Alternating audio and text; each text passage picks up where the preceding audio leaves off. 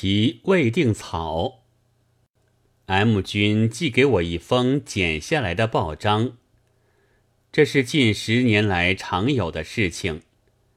有时是杂志，闲暇时翻检一下，其中大概有一点和我相关的文章，甚至于还有生脑膜炎之类的恶消息。这时候。我就得预备大约一块多钱的邮票，来寄信回答陆续函问的人们。至于寄报的人呢，大约有两类：一是朋友，意思不过说，这刊物上的东西有些和你相关；二可就难说了，猜想起来，也许正是作者或编者。你看，咱们在骂你了，用的是《三国志演义》上的三气周瑜或骂死王朗的法子。不过后一种近来少一些了，因为我的战术是暂时搁起，并不给予反应，使他们诸公的刊物很少有因我而蓬蓬勃勃之望。到后来，却也许会拨一拨谁的下巴，这与他们诸公是很不利的。M 军是属于第一类的，简报是《天津议事报》的文学副刊，其中有一篇张路威先生做的《略论中国文坛》，下有一行小注道：“偷懒奴性。”而忘掉了艺术。只要看这题目，就知道作者是一位勇敢而记住艺术的批评家了。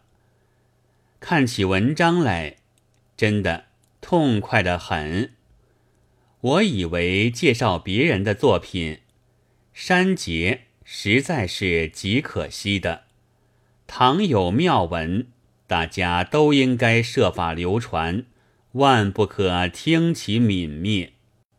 不过纸墨也需顾及，所以只摘录了第二段，就是永远是日本人的追随者的作家在这里，也万不能再少，因为我实在舍不得了。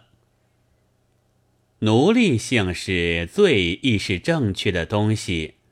于是便有许多人跟着别人学口号，特别是对于苏联，在目前的中国，一般所谓作家也者，都怀着好感。可是我们是人，我们应该有自己的人性。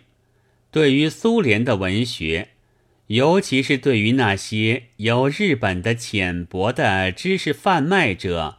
所得来的一知半解的苏联的文艺理论家与批评家的话，我们所取的态度绝不该是应声从事的。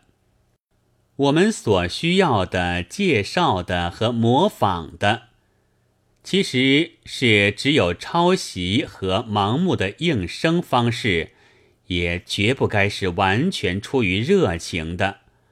主观是对于事物的选择，客观才是对于事物的方法。我们有了一般奴隶性极深的作家，于是我们便有无数的空虚的标语和口号。然而，我们没有几个懂得苏联的文学的人，只有一堆盲目的赞美者和零碎的翻译者。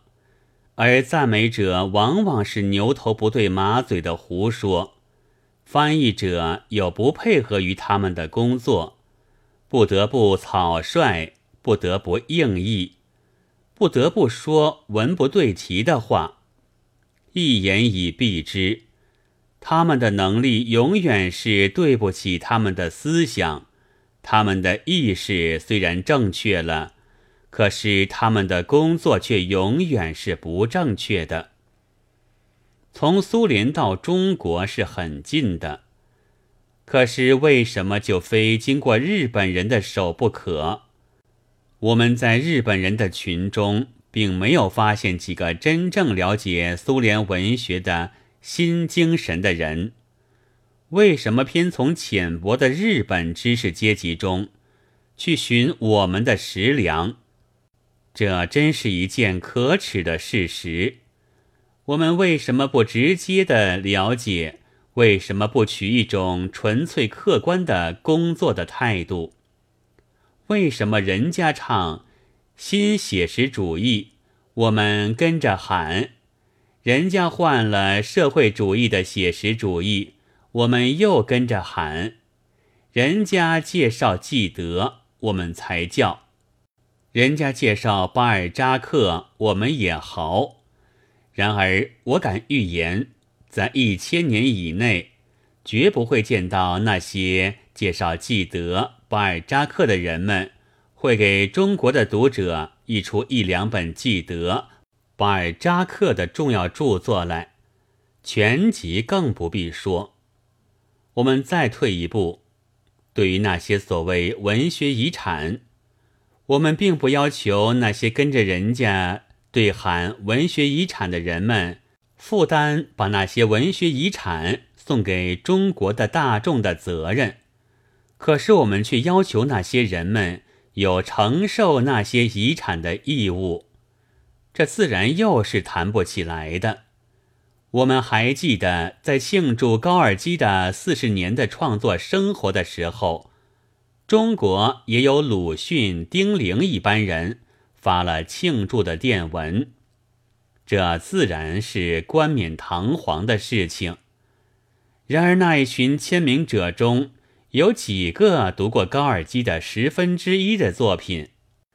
有几个是知道高尔基的伟大在哪儿的？中国的知识阶级就是如此浅薄，做应声虫有余，做一个忠实的、不苟且的、有理性的文学创作者和研究者便不成了。五月念九日。天津议事报。我并不想因此来研究，奴隶性是最意识正确的东西，主观是对于事物的选择，客观才是对于事物的方法。这些难问题，我只要说，诚如张路威先生所言，就是在文艺上，我们中国也的确太落后。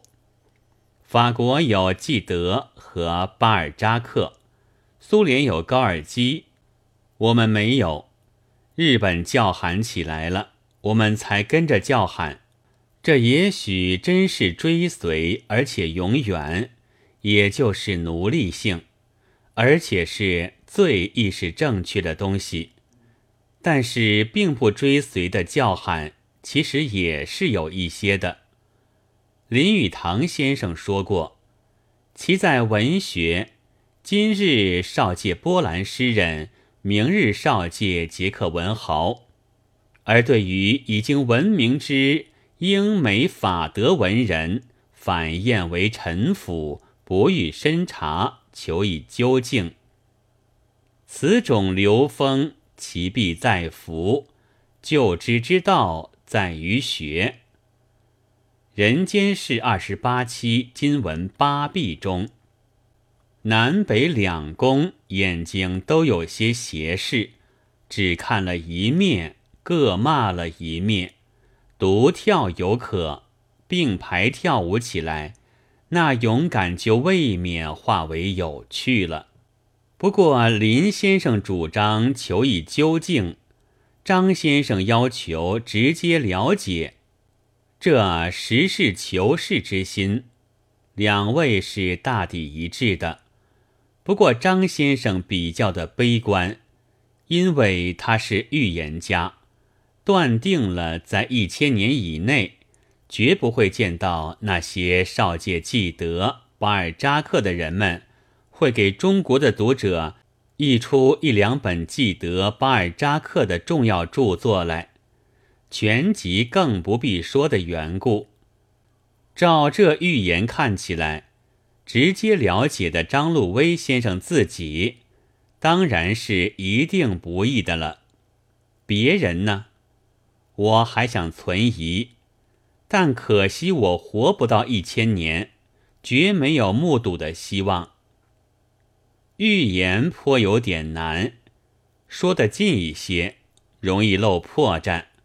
还记得我们的批评家程访吴先生手抡双斧，从创造的大旗下一跃而出的时候，曾经说，他不屑看流行的作品，要从冷落堆里提出作家来。这是好的。虽然勃兰对斯曾从冷落中提出过伊博生和尼采。但我们似乎也难以斥他为追随或奴性。不大好的是，他的这张支票到十多年后的现在还没有兑现。说得远一些吧，又容易成笑柄。江浙人相信风水，富翁往往预先寻葬地。乡下人知道一个故事。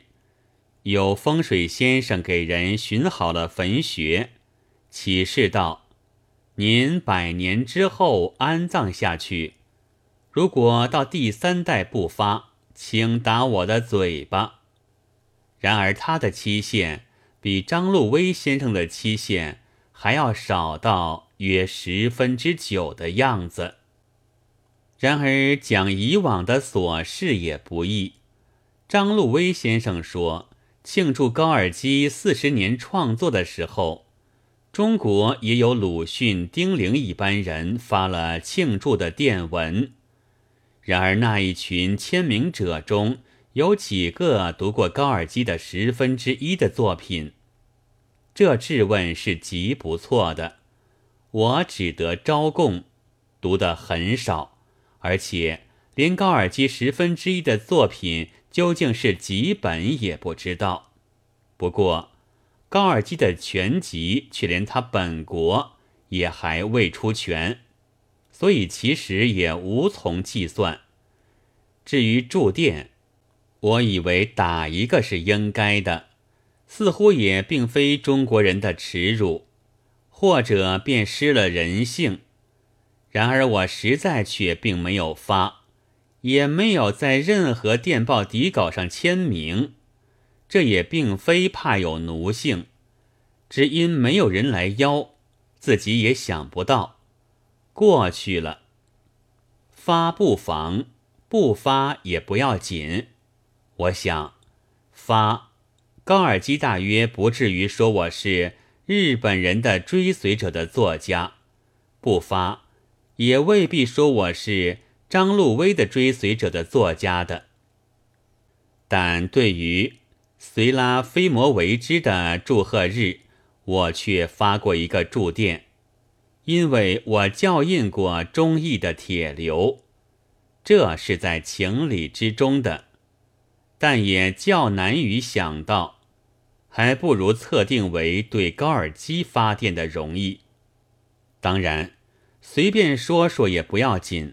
然而，中国的知识阶级就是如此浅薄，做应声虫有余，做一个忠实的、不苟且的、有理性的文学创作者和研究者便不成了的话，对于有一些人却大概是真的了。张路威先生自然也是知识阶级。他在同阶级中发现了这许多奴隶拿鞭子来抽，我是了解他的心情的。但他和他所谓的奴隶们也只隔了一张纸。如果有谁看过非洲的黑奴工头，傲然的拿鞭子乱抽着做苦工的黑奴的电影的，拿来和这略论中国文坛的大文一比较。便会禁不住会心之笑。那一个和一群有这么相近，又有这么不同。这一张纸真格的厉害，分清了奴隶和奴才。我在这里自以为总序又勾下了一种新的伟大人物。一九三五年度文艺预言家的嘴脸的轮廓了。八月十六日。